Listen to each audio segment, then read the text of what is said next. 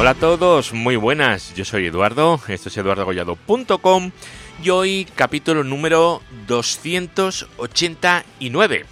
Hoy vamos a hablar de IGMP y de IGMP Snooping, que es algo parecido, pero no es igual. El capítulo de hoy lo vamos a hacer pues porque el otro día me lo comentó Gianfranco Garingi, que es un venezolano que vive en México, padres eh, italianos, señor criado en aeropuertos, diría yo.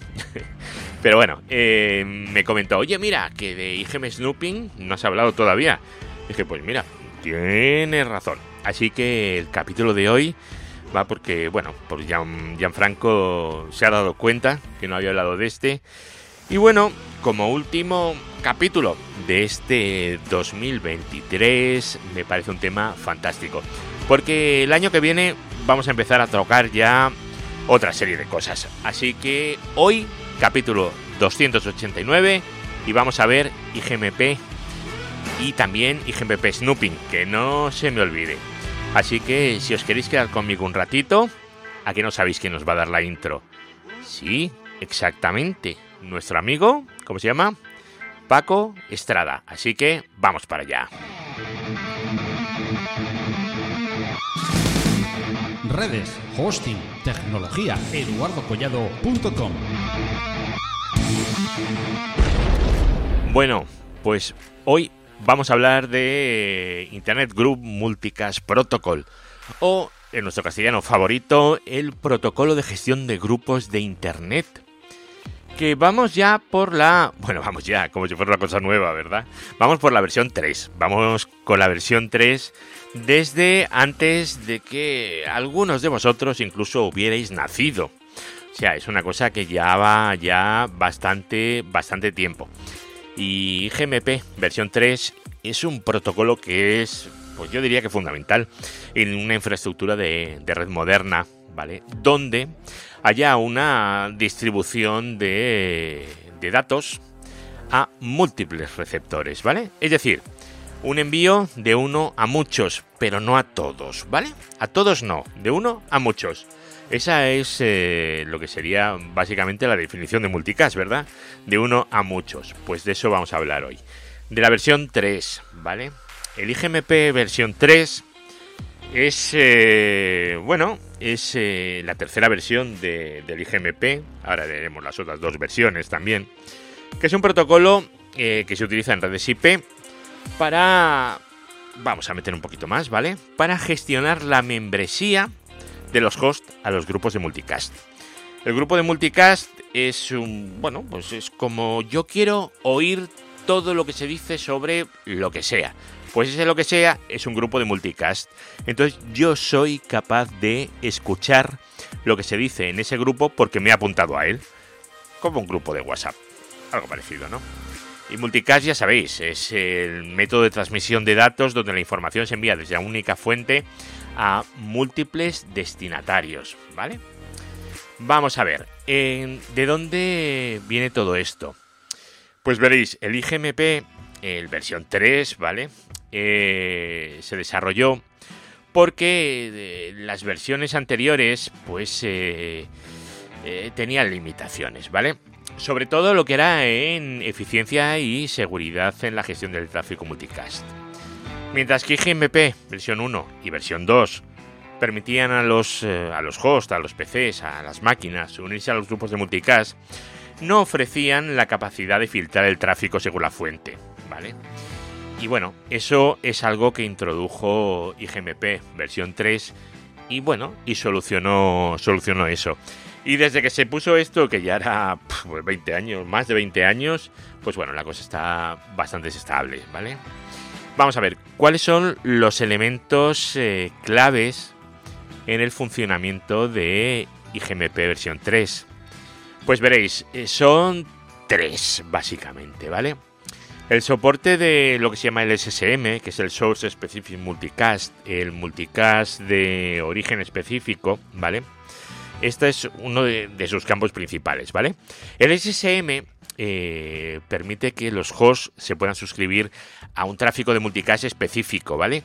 De fuentes seleccionadas. O sea, no tienen por qué ser todas las fuentes, solo de unas fuentes seleccionadas.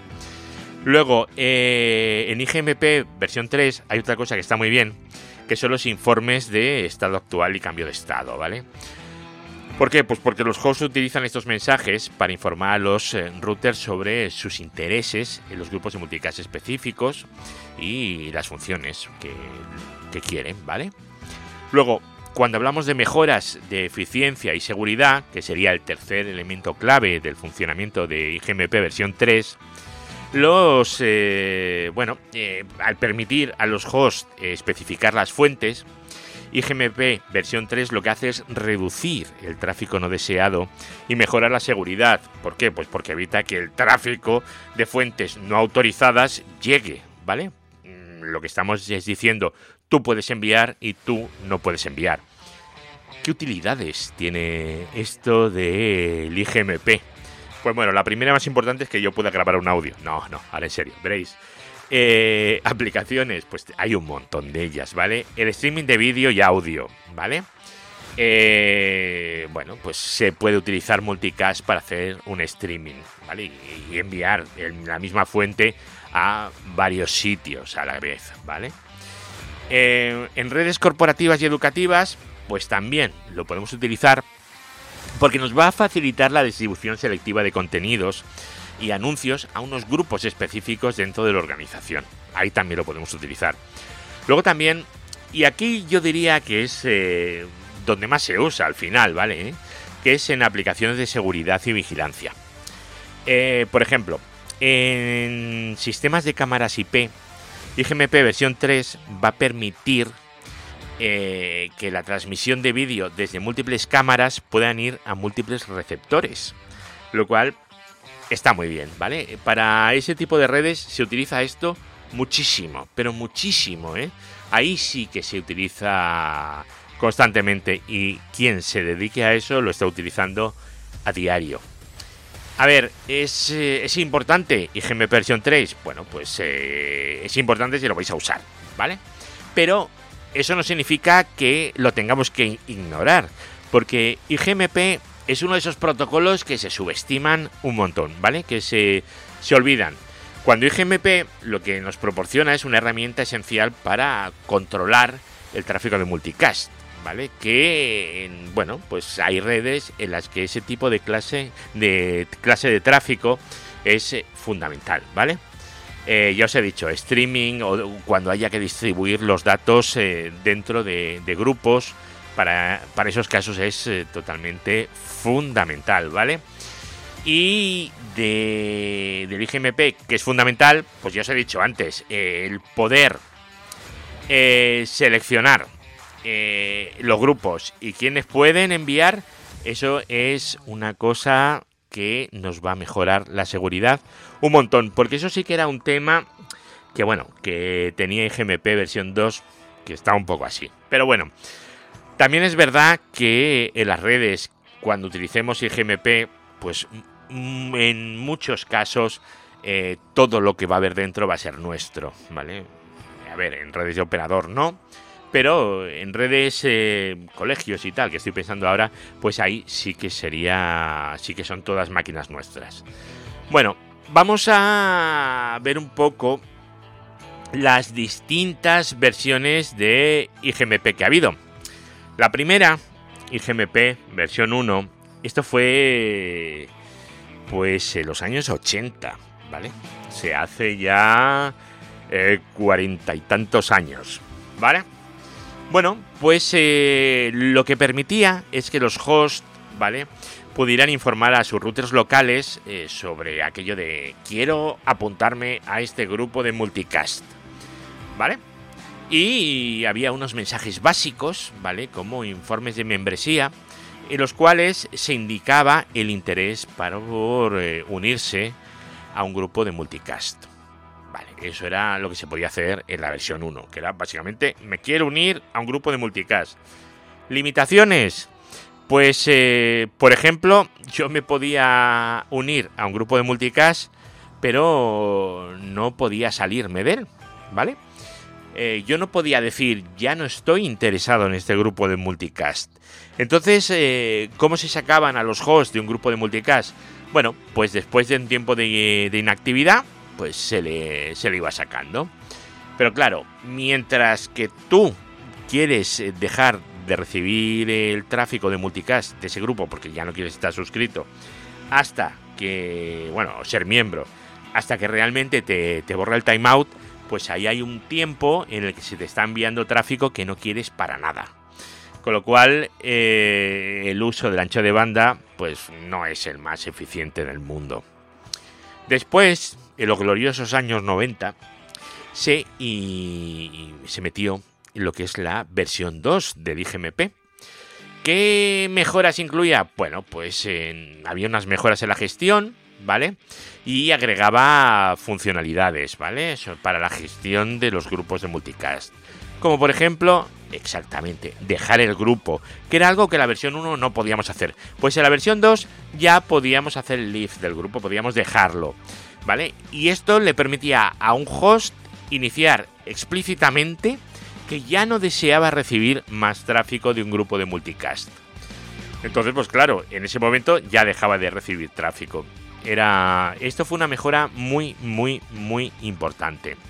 Y luego, bueno, pues introdujo una cosa que eran unos tiempos de respuesta variables a las consultas del router. Y esto ayudaba a reducir el tiempo de respuesta simultánea de los hosts. Otra cosa importantísima que tenía IGMP versión 2, y es que era compatible con IGMP versión 1. Entonces, ¿esto qué es lo que propició? Esto lo que propició es que los routers que ya soportaban IGMP versión 2, desde ese momento se usara siempre IGMP versión 2 y se dejara utilizar la versión 1. Aquí lo hicieron muy, muy, muy bien, ¿vale? Es muy importante cuando sacas una nueva versión de un protocolo que sea retrocompatible con las versiones anteriores, porque si no nos pasa lo que con IP versión 6. ¿vale? Y luego ya llegamos al IGMP versión 3, al nuevo. A ver, al nuevo. El IGMP se introdujo en versión 3 a finales de los años 90. Yo aún estaba en la universidad. O sea que hace ya, pues mira, 25 años, 26, pues por ahí, por ahí debería ir, ¿vale? Entonces, bueno, pues se incorporó el soporte de origen específico, lo que os he dicho, el SSM. Y entonces, pues, eh, solucionábamos pues, los problemas de seguridad que os he comentado ya un par de veces en lo que llevamos de audio, ¿vale? Luego, eh, mejores capacidades de filtrado, porque los hosts podían eh, indicar interés en recibir tráfico de ciertas fuertes y bloquear otras, ¿vale? Y eso, pues, mejoraba mucho la eficiencia y la seguridad. Luego también había una cosa que eran los mensajes de estado actual y cambios de estado. En IGMP versión 3 se introdujeron mensajes más sofisticados, no solo el me quiero unir y me quiero ir, ¿vale? Eh, había informe de estado, cambio de estado, ¿vale? Para comunicar de forma más efectiva la membresía de grupo y las preferencias de fuente. En resumen, IGMP versión 1, ¿qué es lo que hacía? ofrece una gestión básica de grupos de multicast sin capacidad de dejar un grupo explícitamente. Timeout tiene que saltar. La versión 2 de IGMP eh, mejora la eficiencia, ¿vale? añadiendo el grupo, el mensaje de dejar el grupo y los tiempos de respuesta variable. Muy bien. Y luego el IGMP versión 3 lo que hacía era expandir significativamente perdón, las capacidades de gestión de grupos, ¿vale? Con soporte de multicast de origen específico y el filtrado más detallado, ¿vale? El 1 te puedes unir, el 2 puedes unirte y además puedes dejar el grupo y en la versión 3 nos permite filtrar. Básicamente esas son las eh, tres eh, versiones y, y las diferencias que hay. Y esta fue la evolución que tuvo el IGMP. Pero claro, el problema es que esto que os he contado ahora está muy bien, IGMP, magnífico, pero esto no es lo que Gianfranco Caringi me pidió el otro día, porque me pidió IGMP Snooping. ¿Es lo mismo el IGMP que el IGMP Snooping? Pues no, la verdad es que no, ¿vale? ¿Por qué? Pues porque el IGMP snooping eh, es una técnica que utiliza los switches para mejorar la eficiencia en la gestión del tráfico del multicast, ¿vale?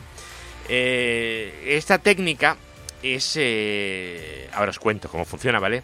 Es especialmente relevante en entornos donde se utiliza intensamente la transmisión de datos a múltiples receptores, o sea, multicast, aplicaciones de streaming, de vídeo, en redes corporativas, donde haya cualquier red de multicast, IGMP Snooping nos va a permitir gestionar muchísimo, muchísimo, muchísimo mejor esa transmisión como, como va a ir.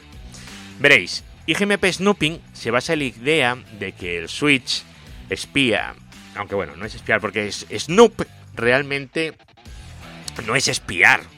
Snoop es más parecido a cotillear, fisgonear, ¿vale? Fisgonear, sí, es así como ser un cotillear, ¿vale? Fisgonear, eh, eso es snooping, ¿vale? Fisgonear. Eh, entonces, lo que hace el IGMP snooping es eh, fisgonear snoops, ¿vale? Los mensajes de IGMP, lo que hemos contado antes, por eso lo he contado, para que sepáis qué es lo que fisgonea, ¿vale? Y lo que hace es fisgonear el tráfico de, de IGMP que circula entre los hosts y los routers.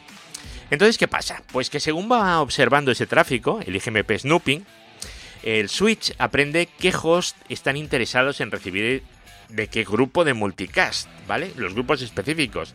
De esta manera, el switch puede tomar decisiones sobre a qué puertos tiene que enviar el tráfico. De esa forma se optimiza el ancho de banda y se reduce la carga innecesaria en la red. Es decir, el IGMP es un protocolo, cómo gestiona, cómo se unen a los grupos, todo esto. Y el IGMP Snooping es lo que hace el switch, ¿vale? Para que eso funcione mejor, ¿vale? A qué puertos tiene que enviar y a qué puertos no tiene que enviar. En un entorno eh, sin IGMP Snooping, el switch, ¿cómo, ¿cómo va a trabajar? ¿Cómo va a trabajar ese multicast? ¿Cómo lo va a gestionar? Pues lo va a gestionar como si fuera broadcast y lo va a enviar a todos los puertos y esto pues puede causar eh, un tráfico con una saturación totalmente innecesaria en la red, ¿vale? Imaginaos una red grande sin esto, donde hay un multicast, es que se va a llenar toda la red de porquería. Entonces, con IGMP Snooping, el switch eh, solamente va a enviar tráfico de multicast a aquellos puertos que tengan host interesados en ese tráfico específico. ¿Y esto cómo lo hace el switch? Pues veréis tiene una, tabla de multicast, ¿vale? En la que se asocian los grupos de multicast con los puertos específicos de los hosts interesados en recibir ese tráfico. También eh, otro de los componentes es el análisis de los mensajes de IGMP. El switch lo que hace es eh, escuchar los mensajes, fisgonear, snoop, acordar, snoop, fisgonear, una palabra que no olvidaréis nunca, ¿eh? eh, fisgonea los mensajes de IGMP. ¿Y qué es lo que ve? Pues los mensajes de los informes de membresía, las consultas de grupo, los eh, mensajes de dejar un grupo también. Y con eso lo que hace es actualizar su tabla de multicast, basándose en esos mensajes que ve. Y luego eh, tiene un control de tráfico basándose en la información de la tabla de multicast. ¿Vale? El switch controla a qué puertos se envía el, tráfico de multicast y a qué puertos no se envía, ¿vale? Lo hace el switch. Es como si fuera bloqueando los puertos. Eh, esa es la gracia del IGMP Snooping. ¿Qué aplicaciones tiene? Pues las mismas, exactamente las mismas que el IGMP. Si el IGMP es un protocolo que permite gestionar el multicast, el IGMP Snooping es un protocolo bueno, es un protocolo, no, es una técnica que permite al switch ser eficiente para trabajar con ese protocolo. Eh, bloquear puertos, no bloquear, como si fuera una especie de spanning tree, pero para el multicast, ¿vale? ¿Es importante el IGMP Snooping? Pues un montón, ¿vale? De hecho, IGMP Snooping es un protocolo que no es excesivamente complejo y viene realmente en muchísimos switches en switches de, los de 20 euros, ¿vale? Si vosotros escogéis un D-Link o alguna cosa de estas de switches de 20 euros, que sean gestionables, pero pero poquito, digo yo, switches de estos de, pelotitas, que digo yo, y GMP Snooping lo soportan casi todos, ¿vale? Casi todos. Eh, y GMP Snooping lo que proporciona es una capacidad para mejorar la eficiencia y la gestión del tráfico de multicast de las la, redes LAN, ¿vale? Entonces, pues bueno, pues va a hacer que los switches sean más listos, ¿vale? Es una funcionalidad de los switches modernos y lo que da es una solución eficaz para gestionar el tráfico de multicast en redes IP. Y su implementación pues va a mejorar muchísimo el rendimiento de la red. Porque en un entorno de broadcast es que está todo el mundo recibiendo todo el tipo de tráfico, ¿vale? Eh, ¿Tenéis curiosidad de saber cómo se configura esto en un switch? Bueno, en un D-Link ya os he dicho, le dais ahí al botoncito y ya está. Pero en un, en un Nexus, que a mí me gustan esos switches muchos, ya lo sabéis. Eh, ¿Cómo lo hacemos? Pues nada, entras en config T, ¿vale? Y pones IP y GMP Snooping Intro. Ya está. Y ahora lo que haces es configurar en, las interfaces, ya sea el interface Ethernet 1.1/4 o el interface VLAN 456, por ejemplo, ¿vale? Recordad que cuando hablamos de interfaces es interfaz Ethernet o interfaz VLAN, básicamente. Pues dentro de cada interfaz pondrías IP y GMP versión 3. Ya está. No tiene más. Simplemente en configuración global IP y GMP snooping y luego en el interfaz que nosotros queramos IP y GMP versión 3. Y luego pues nada, copiar el running config a la startup config. Eh, ¿Qué tenemos que tener en cuenta? Bueno, pues que tengas eh, la versión de software, que esté habilitado el, el IGMP, ese tipo de cosas, ¿vale? Ya veis, son dos, dos miserables líneas y dos tristes líneas. No, no tiene mucho más. Redes, hosting, tecnología, eduardocollado.com. Bueno, pues con esto vamos a terminar ya el capítulo de hoy, que tampoco quiero que sea un capítulo súper sesudo, ¿vale? Simplemente que sepáis que el IGMP es el protocolo y el IGMP Snooping es la técnica que utiliza el switch para bloquear y desbloquear puertos, básicamente es eso, para que el IGMP funcione cómodamente.